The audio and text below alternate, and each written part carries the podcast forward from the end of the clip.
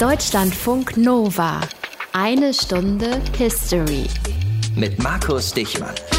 Ich spreche jetzt am Anfang nur mal für mich. Aber ich habe, Stand 2018, Vertrauen in die Medizin. Und das, obwohl ich weiß, dass es im Gesundheitssystem erhebliche Probleme gibt. Klar, die Krankenhäuser sind voll, zum Beispiel Hausärzte haben nur so etwa sieben Minuten Zeit pro Patient, Pflegeheime, in denen die Bewohner nicht mehr sauber gemacht werden können und so weiter. Und trotzdem, wenn ich zu einem Arzt gehe, zu meiner Hausärztin zum Beispiel, neulich war ich sogar mal wieder im Krankenhaus, dann habe ich Vertrauen. Denn bisher habe ich es immer so erfahren, dass ich die richtige Behandlung und den richtigen Rat erhalten habe. Aber die Skepsis gegenüber dem System und gegenüber der Medizin ist groß. Sonst würden sicher nicht so viele Leute so viel Geld für Zuckerkügelchen, aka Homöopathie oder für Besuche beim Heilpraktiker ausgeben. Vielleicht haben wir heute hier in unserer Einstunde History eine Spur gefunden, wo das herkommt. Sicher nicht den einzigen, aber vielleicht doch einen erheblichen Grund, warum man dem System Gesundheit und Medizin gegenüber auch Skepsis walten lassen muss. Contergan ist das Stichwort. Ein Medikament, das schwangeren Frauen gegeben wurde und zu Schädigungen und Fehlbildungen bei abertausenden Kindern geführt hat. Und genau vor 50 Jahren standen die Verantwortlichen vor Gericht. Aus den prallgefüllten Schatzkammern der Menschheitsgeschichte. Euer Deutschlandfunk Nova-Historiker Dr. Matthias von Helfeld. Hey Matthias. Das war also ab dem 18. Januar 1968, als den Verantwortlichen für Contergan endlich der Prozess gemacht wurde. Nochmal, Contergan, ein Medikament, das weltweit wahrscheinlich bei bis zu 10.000 kleinen Babys, Neugeborenen zu Fehlbildungen geführt hat und zu einer nicht zu ermittelnden Dunkelziffer von Fehlgeburten. Darum geht es hier heute. Das ist sozusagen das, was auf dem Spiel spielt. 1968 begann der Prozess. Matthias, aber seit wann wurde Contergan eigentlich verkauft und vertrieben? Also es war in den 50er Jahren entwickelt worden und seit Mitte der 50er Jahre war es auf dem Markt. Es wurde anfangs gezielt an Schwangere gegeben, da es vor allem beruhigend und schlaffördernd wirken sollte und der morgendlichen Übelkeit in den ersten Schwangerschaftswochen vorbeugen sollte.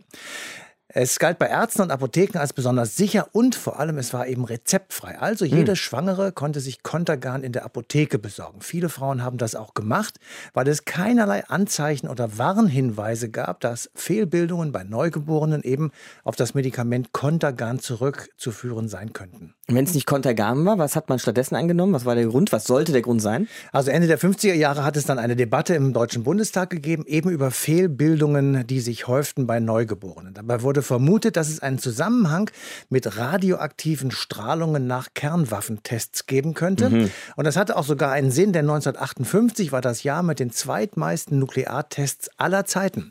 In den entsprechenden Statistiken werden 140 Versuche aufgeführt, von denen die meisten auf das Konto der USA gehen. Mit weitem Abstand folgte dann damals die damalige UdSSR. Aber die Aber hat man ja jetzt nicht in Europa gemacht, diese überhaupt Tests. Überhaupt nicht, denn ne? die jeweiligen Testgebiete waren weit weg und dürften in Europa jedenfalls nicht zu irgendwelchen Reaktionen Aktionen geführt haben. Wann ist man denn auf den Trichter gekommen, dass die Fehlbildungen was mit Kontergan zu tun haben könnten? Ja, das hat leider, leider, leider noch ein paar Jahre gedauert, genauer gesagt bis 1961. Dann hat man erkannt, dass es eben nicht daran lag, dass die Meldepflicht nach dem Zweiten Weltkrieg gelockert worden war. Auch statistische Fehler schieden aus und eine schlechte Koordination beispielsweise der Gesundheitsbehörden, das war alles ebenfalls auszuschließen. 1961 gab es dann zwei unabhängige Gutachten, eines in Hamburg, ein weiteres in Australien. Und beide kamen zu dem niederschmetternden Ergebnis, dass es einen kausalen Zusammenhang zwischen der Einnahme von Contergan und den Fehlbildungen bei Neugeborenen gab. Der Knall folgte dann Ende 1961, als mehrere Zeitungsartikel erschienen, in denen zwar noch nicht über das ganze Ausmaß des Contergan-Skandals, wohl aber über die Ursache der vielen Fehlbildungen bei Neugeborenen berichtet wurde. Am 27. November 1961 wurde Contergan vom Markt genommen, nachdem die Firma Grünenthal vorher den Zusammenhang abgestritten hatte und damit drohte jeden, der Gegenteiliges behauptete, mit Regressansprüchen zu überziehen. Und dann dauerte es noch weitere sieben Jahre, bis die Verantwortlichen für den Kontergan-Skandal vor Gericht gezerrt wurden. Unser Thema heute hier in eine Stunde History, der Kontergan-Skandal.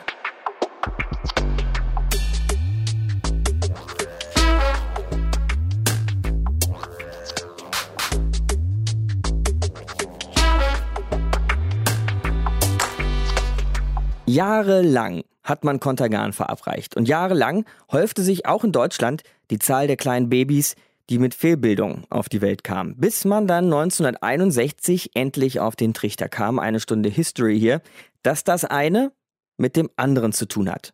Martin Krinner verrät uns mehr. Wer unter Schlafstörungen leidet, der ist arm dran. Denn das perfekte Schlafmittel gibt es nicht. Die einen machen dich abhängig und die anderen lassen dich zwar ordentlich wegdösen, am nächsten Morgen bist du aber trotzdem kaputt, weil sie die notwendigen Tiefschlafphasen verhindern. In den 1950er Jahren hatte man allerdings bei der Firma Grünenthal einen Wirkstoff entdeckt, der, wie es zunächst schien, keinen dieser Haken hat.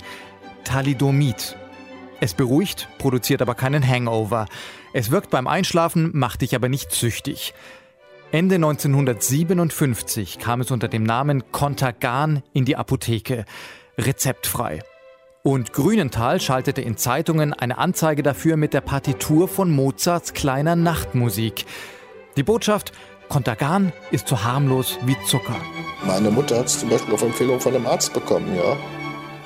Man konnte es ja wie Pfefferminzbonbons in der Apotheke kaufen sagte der selbst Kontergan geschädigte Historiker Stefan Nuding den Kollegen vom ZDF.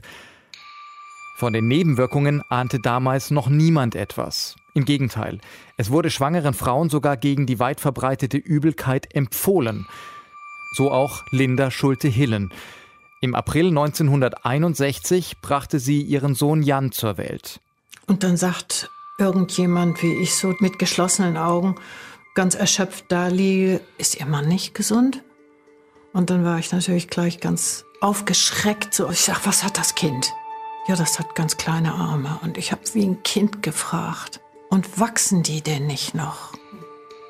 Denn sowas wächst doch nicht mehr. In den nächsten Monaten hört Linda Schulte-Hillen von anderen ganz ähnlichen Fällen.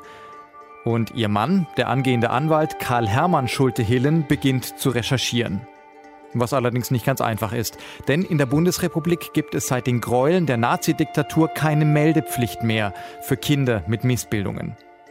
Da aber deren Zahl Anfang der 60er Jahre deutlich nach oben geht, wird er trotzdem fündig.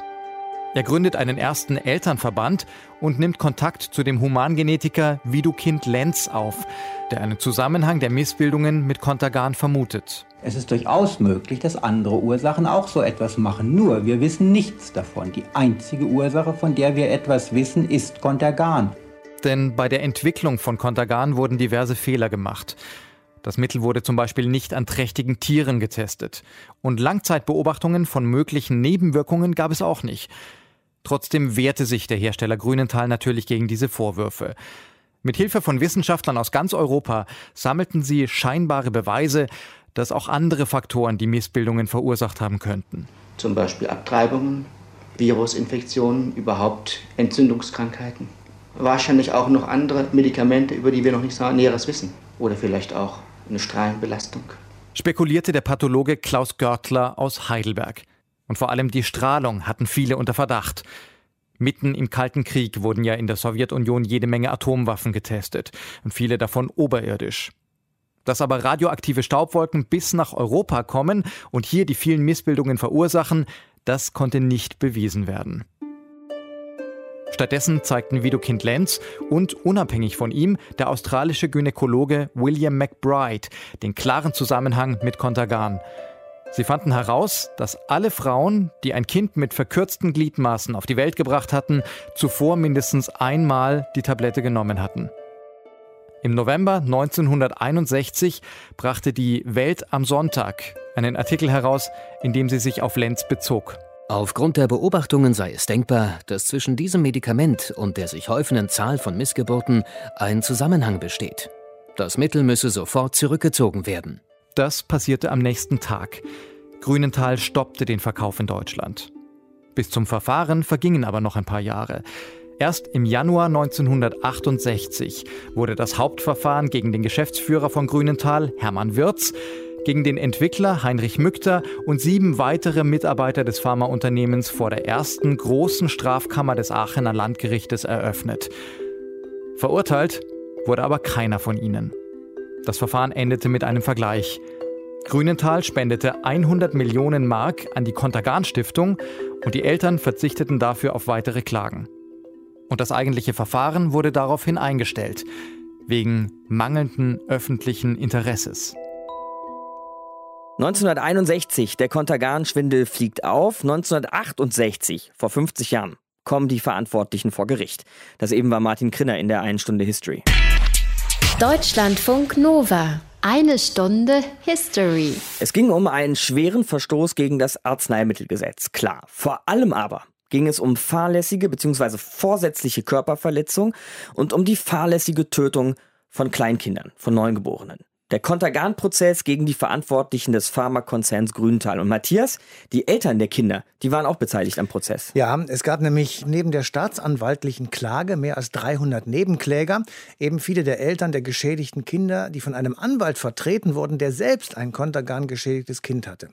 Man kann sich also gut vorstellen, wie emotional die Situation war und wie leicht dieser Prozess zu einem Tribunal werden konnte. Deswegen war der Sitzungsort der ersten großen Strafkammer des Landgerichts Aachen in das etwa etwa zehn Kilometer entfernte Alsdorf verlegt worden, wo eine größere Medienpräsenz vermieden werden konnte. Jetzt stelle ich mir das Ganze mal 2018 vor, Matthias. Da fährt dann wahrscheinlich ein Riesentross von Medien, Übertragungswagen, Kamerateams und so. Die fahren dann alle in dieses kleine Alsdorf, um zu berichten. Ja, das wäre heute wäre das ein riesen Medienaufmarsch da. Wie wurde denn damals über den Prozess berichtet? Also wie du schon richtig vermutet hast, natürlich nicht in einem mit heute vergleichbaren Ausmaß. Es gab nur die beiden öffentlich-rechtlichen Fernsehkanäle und die öffentlich-rechtlichen Hörfunkprogramme. Und in diesen Programmen und natürlich auch in den Printmedien wurde ab und an berichtet über den Prozess, der sich insgesamt über 283 Verhandlungstage ah, und nahezu Wahnsinn. zwei Jahre hinzog. Die Angeklagten leugneten bis zuletzt ihre Schuld, was nicht nur bei den betroffenen Familien für Aufregung und natürlich auch für Unverständnis sorgte. Am Schluss aber einigten sich die Parteien auf eine Entschädigungszahlung der Firma Grünenthal von 100 Millionen D-Mark, also etwa 50 Millionen Euro. Das war für damalige Verhältnisse eine gewaltig große Summe, die durch die Bundesregierung noch einmal verdoppelt wurde. Mhm. Also 200 Millionen Mark. Was ist, äh, wurde mit denen gemacht? Wo gingen die hin? Ja, es ging in eine Stiftung namens Hilfswerk für behinderte Kinder, die später in Kontergan Stiftung umbenannt wurde. Im Gegenzug zur Geldzahlung stimmten die betroffenen Eltern einem Klageverzicht zu. Mit dem Geld wurden Entschädigungen Entschädigung finanziert, deren Höhe sich am Grad der Schädigung der Kontergan-Opfer orientierte und im Höchstfall eine Kapitalentschädigung von 25.000 D-Mark oder 450 D-Mark monatliche Rente ausmachen konnte. In den folgenden Jahren wurden die Renten natürlich immer wieder angepasst, bis zum letzten Mal im April 2013. Im Höchstfall wird nun eine Rente von knapp 7000 Euro gewährt. Da das Geld der Stiftung aber längst aufgebraucht ist, kommt der Bundesetat für alle Zahlungen auf, die derzeit etwa 90 Millionen Euro jährlich ausmachen. Der Kontergan-Skandal, heute hier bei uns das Thema in eine Stunde History.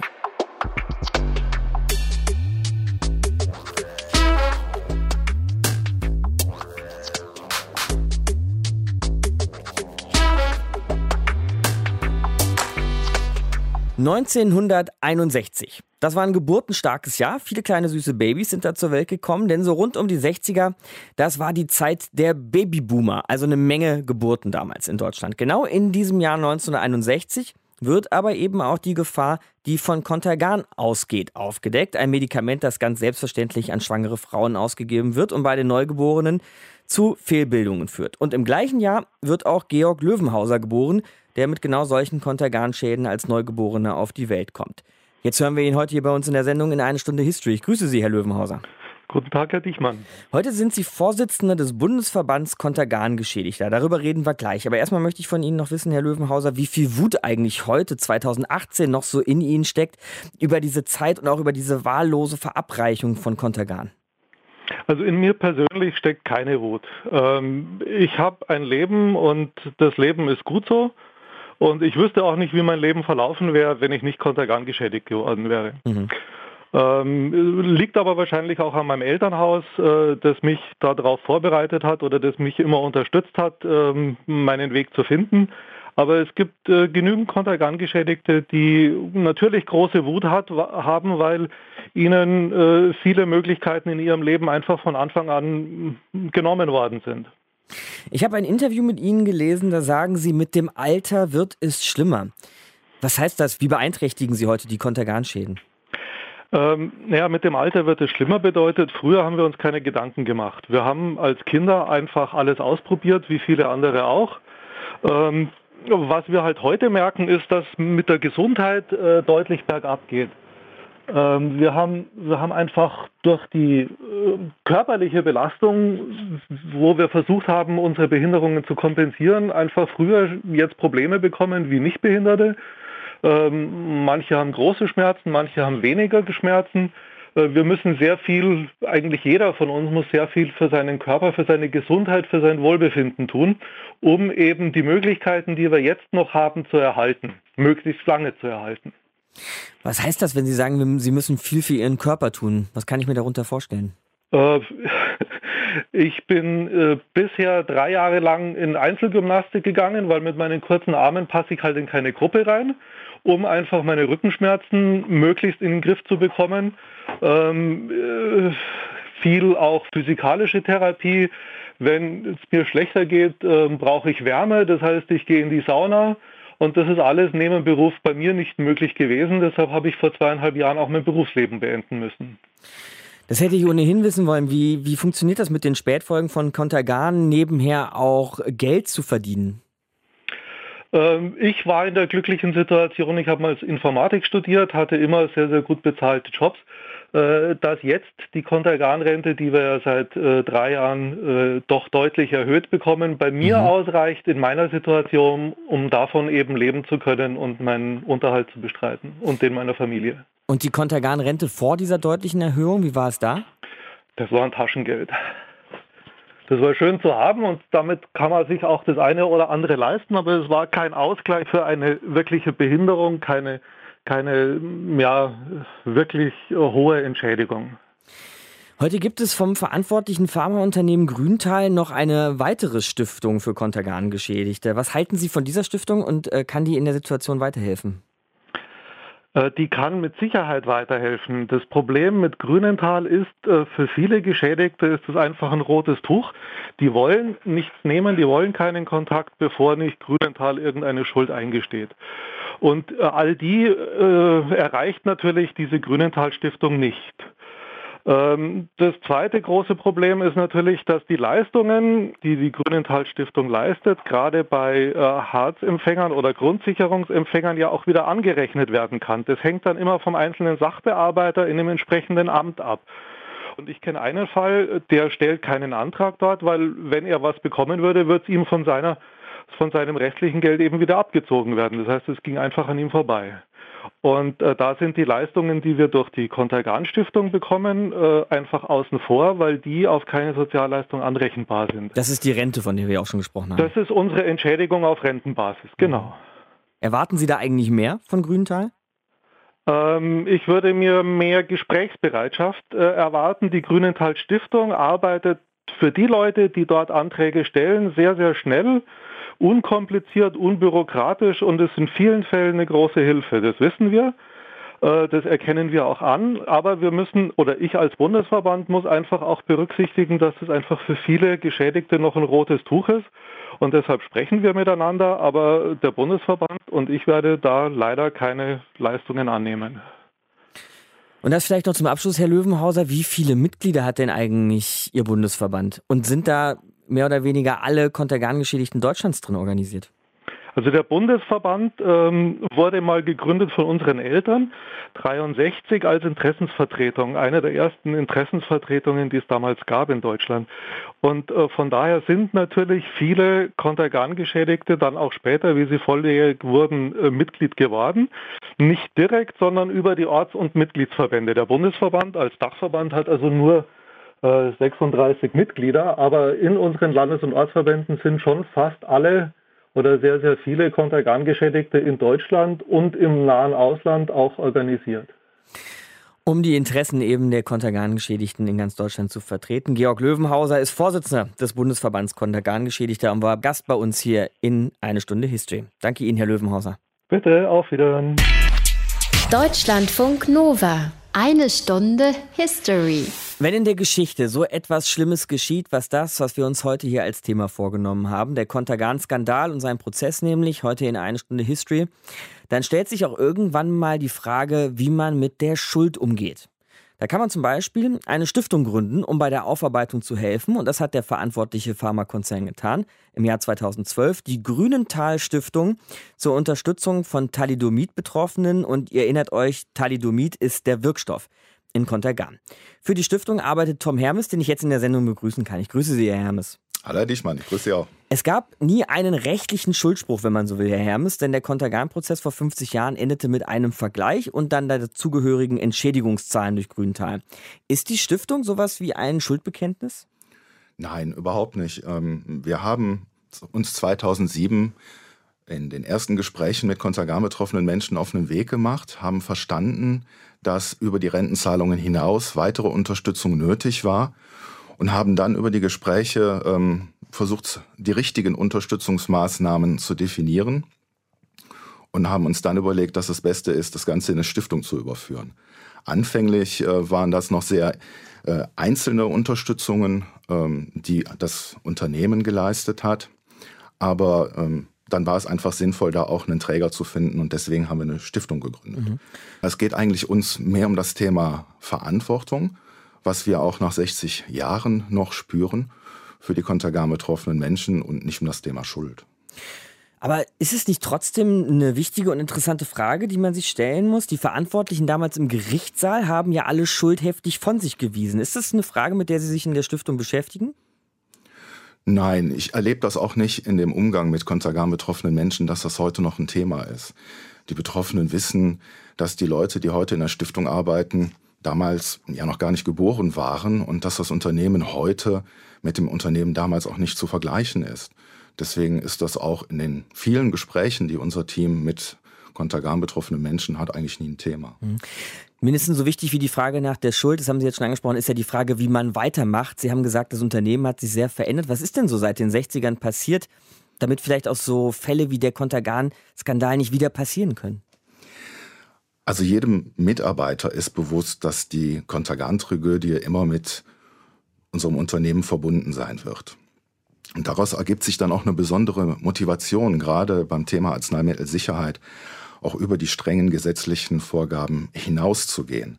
Wir haben sehr engmaschige Qualitätssicherungsmaßnahmen in der Forschung und führen auch regelmäßig interne Audits durch. Bei jedem Bewerbungsgespräch hm, reden wir auch offen über Thalidomid, über unsere besondere Verantwortung den Menschen gegenüber und auch die Folgen, die diese Tragödie ja für die gesamte pharmazeutische Industrie hatte. Sie haben jetzt auch schon die Unterstützungen erwähnt, die Kontergan-Geschädigten ähm, zugetragen werden von Ihrer Stiftung aus. Was sind das denn für genaue Maßnahmen? Was machen Sie so ganz konkret? Also so der, der Fokus unserer Unterstützung ähm, ist, dass wir zum Beispiel Kosten übernehmen beim Umbauten von PKWs, weil das Thema Mobilität für behinderte Menschen ganz wichtig ist, um eben auch am Sozialleben teilnehmen zu können. Wir machen leider die Erfahrung, dass viele Betroffene ähm, ihre Mobilität verlieren, weil sie mehr und mehr äh, durch die Belastung der Extremitäten auf den Rollstuhl angewiesen sind. Deswegen werden viele barrierefreie Wohnungen jetzt äh, gebaut und wir unterstützen bei Baumaßnahmen Badezimmer, Küche. Da gibt es sehr viele Dinge, die das Leben erleichtern. Wir haben aber auch zum Beispiel das Angebot, dass Betroffene, die auf Reisen sind, ähm, sich begleiten lassen können und wir dann die Kosten für die Begleitperson übernehmen, auch die Honorierung der Begleitperson. Wir haben darüber hinaus auch ähm, das Angebot, dass man mit einem mit einem Laptop äh, und dem Sprachprogramm Dragon ähm, ganz ohne, dass man eine Tastatur bedienen muss, also rein über Sprache äh, alle Microsoft-Programme zum Beispiel bedienen kann, was wichtig ist, um im Internet zu surfen, um äh, E-Mails zu schreiben. Ähm, da bekommen wir also auch die Rückmeldung, dass das sehr hilfreich ist. Und all diese Unterstützungsmaßnahmen haben sich im Grunde genommen durch den Dialog mit Betroffenen ergeben. Mhm. Also es ist nicht so, dass wir das am am grünen Tisch oder am Schreibtisch uns überleben, sondern wir fühlen viel, äh, viele Gespräche, wollen verstehen, wo sind eure Probleme und dann gemeinsam schauen, wer hat denn Erfahrungen gemacht, wie man diese Probleme beheben kann. Und gibt es da ein Vertrauen zwischen beiden Seiten, zwischen den Kontergan-Geschädigten und der ihrer Stiftung? Denn man muss ja sagen, bis zur Gründung ihrer Stiftung gab es zwischen Grüntal, also dem Pharmakonzern, der sozusagen dahinter steht, und den Kontergan-Geschädigten immer wieder auch juristische Kämpfe bis in die Nullerjahre hinein. Das hat mit Sicherheit auch Zeit gebraucht. Ähm, am Anfang kann ich kann mich noch erinnern, äh, als ich 2010 diese Aufgabe übernommen habe, dass viele Betroffene einen großen Vorbehalt hatten, mit uns zu sprechen und erstmal schauen wollten, was sind denn das eigentlich für Personen. Aber am Ende des Tages kommt es sich ja darauf an, wie man von Mensch zu Mensch ähm, sich verhält. Und äh, die Rückmeldung, die wir heute bekommen, ist, dass wir sehr unbürokratisch Unterstützung leisten, dass das alles sehr schnell geht und äh, auch mal ein Kompliment an mein Team, äh, dass wir eben auch ein offenes Ohr haben für die Nöte der Betroffenen, ne? dass wir uns auch die Zeit nehmen, zuzuhören, auch die individuellen Lebensgeschichten uns anzuhören. Und die Arbeit Ihrer Stiftung, wie lange können Sie die noch fortsetzen? Wie lange werden Sie die fortsetzen? Also ich sehe hier kein Ende. Ich denke mal, wir werden die Thalidomid betroffenen Menschen begleiten wir machen jetzt die Erfahrung, dass zum Teil sehr rapide die gesundheitliche Situation sich verschlechtert und äh, auch darauf werden wir reagieren. Und ich sehe nicht, dass hier unsere Unterstützungsleistung zeitlich begrenzt ist, zumindest nicht was die nähere Zukunft anbelangt.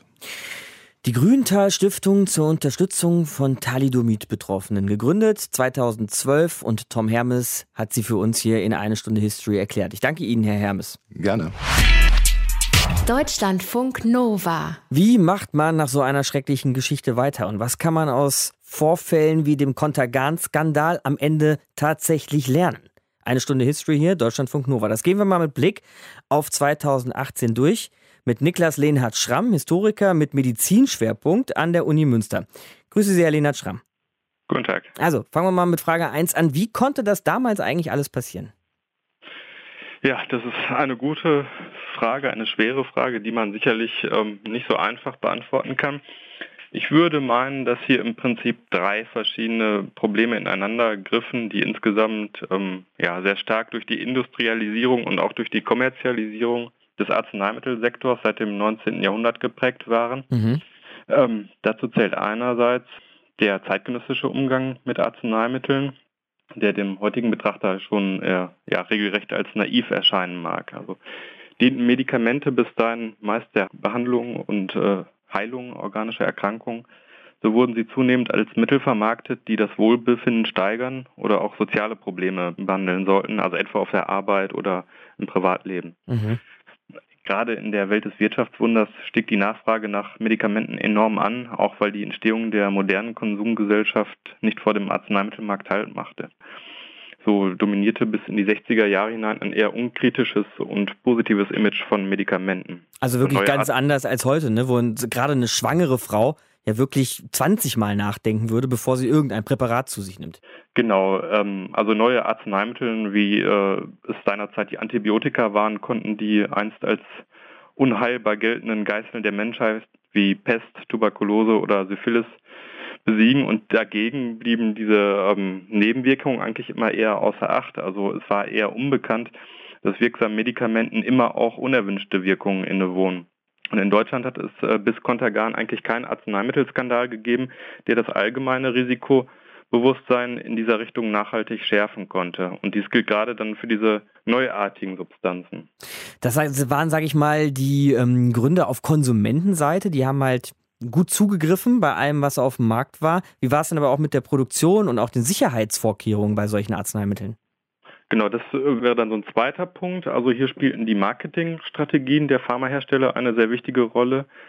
In dieser Zeit kamen sehr viele Medikamente auf den Markt, die in gleicher Weise dieses Verlangen nach Leistungssteigerung, nach Wohlbefinden und nach Selbstoptimierung zu befriedigen schienen. Also sehr bekannt waren die seit der äh, Jahrhundertwende eingesetzten Barbiturate, die nicht nur relativ toxisch waren, also so haben sich ja auch viele dann in dieser Zeit damit umgebracht, Marilyn Monroe und viele andere, aber die besaßen auch ein sehr, sehr starkes Suchtpotenzial und demgegenüber definierten die Hersteller ihre neuartigen Präparate, wie zum Beispiel Contagan, von Beginn an als harmlos und äh, boten sie zunächst auch immer rezeptfrei an. Und diese Firmen mussten diese Mittel auch auf diesen rezeptfreien Handverkauf ausrichten, damit sie damit kommerziell erfolgreich sein konnten. Und gerade aus diesem Grund bemühten sich die Hersteller auch darum, die Deutungshoheit über ihre Mittel zu wahren und auch selbst zu entscheiden, wann und wie diese Mittel in den Markt gelangten. Das sind ja jetzt alles so Fragen von Marketing, würde ich mal sagen. Wie war es denn aber mit der Sicherheit? Also ich meine, dass so ein Wirkstoff wie Thalidomid, der ja in Contergan drin ist, auf den Markt kam, da muss ja irgendwas tierisch schiefgelaufen sein. Ja, ähm, wenn man sich diese Arzneimittelüberwachung ansieht, dann wäre hier nochmal ein dritter Punkt zu nennen, und zwar ähm, der Staat als Überwachungsinstanz. Und dieser spielte zeitgenössisch eine eher untergeordnete Rolle. Also Mediziner und Beamte und Politiker, aber auch große Teile der Industrie und der Öffentlichkeit, die stimmten grundsätzlich in einer Ordnungsvorstellung überein, nach der in erster Linie nichtstaatliche Experten und Institutionen über den Nutzen und über die Sicherheit von Medikamenten entscheiden sollten. Die behördliche Arzneimittelaufsicht entsprach insoweit ja eher dem Leitbild eines Nachtwächterstaates. Beamte sollten demnach nur Anträge aus der pharmazeutischen Fachwelt umsetzen. Gesundheitsministerien existierten in dieser Zeit ebenso wenig wie ein einheitliches Arzneimittelrecht. Und zusätzlich gestützt wurde diese Rollenverteilung in der frühen Bundesrepublik nochmal durch den wirtschaftsliberalen Grundkonsens sollte der deutschen äh, Pharmaindustrie, die ja immer als Apotheke der Welt galt, möglichst schnell wieder auf die Beine geholfen werden nach dem Krieg. Da müssen wir uns jetzt zum Ende, Herr Lena Schramm, aber nochmal fragen, ob wir eigentlich was daraus gelernt haben aus Kontergan. Also könnte sowas heute wieder passieren? Also in seiner damaligen Form ist der Kontergan-Skandal heute sicherlich undenkbar, einfach weil es andere Meldesysteme gibt für unerwünschte Arzneimittelwirkung, aber auch für angeborene Fehlbildung, die viel früher alarmieren würden. Allerdings sind andere Formen massenhafter Arzneimittelschädigung immer noch möglich und grundsätzlich kann man hier sagen, selbst die besten Meldesysteme und Schutzmechanismen können niemals einen absoluten Schutz gewähren, insbesondere dann nicht, wenn menschliches Versagen oder sogar kriminelle Energie eine Rolle spielen. Kriminelle Energie für den Fall, dass irgendein Unternehmen Geld verdienen möchte. Dass ein Unternehmen Geld verdienen möchte, dass beispielsweise Meldungen über Nebenwirkungen bewusst zurückgehalten werden, aus welchen Motiven auch immer. Da spielen ökonomische Motive sicherlich eine Rolle, aber auch das Ansehen vielleicht bestimmter Firmen und dergleichen. Das kann man jetzt so im Einzelnen sicherlich nicht verallgemeinern, aber ähm, es sind halt immer Fälle denkbar, in denen bestimmte Kenntnisse zurückgehalten werden. Und gerade dann wird es immer kritisch. Und hier würde ich meinen, dass auch die besten Meldesysteme und Schutzmechanismen da keinen absoluten Schutz gewähren können. Niklas Lenard Schramm, Historiker von der Uni Münster hier bei uns in Deutschlandfunk Nova. Danke Ihnen fürs Gespräch. Sehr gerne. Deutschlandfunk Nova. Eine Stunde History. Kontergan, der Kontergan-Skandal und der Kontergan-Prozess. Das waren unsere Themen heute hier in der 1 Stunde History. Und sie sind nicht ohne Folgen geblieben. Einmal und zuallererst muss man sagen, natürlich haben wir da die Geschädigten von Kontergan, wie Georg Löwenhauser, den wir ja heute hier gehört haben. Aber Matthias, und das nochmal zum Ende, fass uns das doch nochmal zusammen. Es wurden ja auch rechtliche Konsequenzen gezogen. Ganz genau. Das Arzneimittelrecht ist unmittelbar nach dem Bekanntwerden des Kontergan-Skandals verschärft worden. Die Pharmaunternehmen mussten nun die Wirkung von Medikamenten nachweisen, wozu wissenschaftliche Studien gefordert wurden. Das war vorher nicht der Fall. Gleichzeitig wurde die Produkthaftung erweitert und für die verantwortlichen Manager in der Pharmaindustrie verschärft. Das hat unter anderem dazu geführt, dass es zu solchen Katastrophen wie dem Kontergan-Skandal bisher jedenfalls nicht wiedergekommen ist. So, und jetzt mal jenseits so des Juristischen, was würdest du sagen, wie ist so die Aufarbeitung des Kontergan-Skandals gelungen? Was hat man da alles unternommen? Also es gab in den vergangenen Jahren sehr viele Versuche, das Thema in unterschiedlichen Medien wieder ins Bewusstsein der Menschen zu bringen. 2007 ließ der WDR einen zweiteiligen TV-Film produzieren, der eine gerichtliche Auseinandersetzung und sogar ein zeitweiliges Verbot nach sich zog. Im August 2012 wurde in Stolberg, dem Sitz der Firma Grünenthal, ein Denkmal für die Kontergan-Opfer enthüllt. Bei der feierlichen Zeremonie entschuldigte sich der Geschäftsführer von Grünenthal bei den Opfern und er bedauerte, dass eine solche Entschuldigung so lange gedauert hat. Aber seine Formulierung gerät in die Kritik, weil sie immer noch nicht die Schuld der Firma eingestand, sondern lediglich von einer Tragödie sprach. Also die Aufarbeitung einer derartigen Katastrophe ist wahrlich schwierig. Das Ansinnen der Opfer ist berechtigt und nachvollziehbar, die Haltung der Firma Grünenthal vielleicht auch, aber da macht eben oft auch der Ton die Musik. Um jeden noch so kleinen Ton geht es bei uns dann nächste Woche. Danke dir, Matthias. Matthias von Helfert in der 1 Stunde History, die für diese Woche vorbei ist. Nächste Woche also jeder noch so kleine Ton, den wir von uns geben. Zum Beispiel auch in den eigenen vier Wänden und der mit Erlaubnis der eigenen Regierung aufgezeichnet werden darf. Der große Lauschangriff. Es wird gelauscht seit 20 Jahren, 1998. Das ist nächste Woche unser Thema. Bis dahin, ciao, gute Woche. Markus Dichmann war dran für euch. Deutschlandfunk Nova. Eine Stunde History. Jeden Sonntag um 19 Uhr. Mehr auf deutschlandfunknova.de.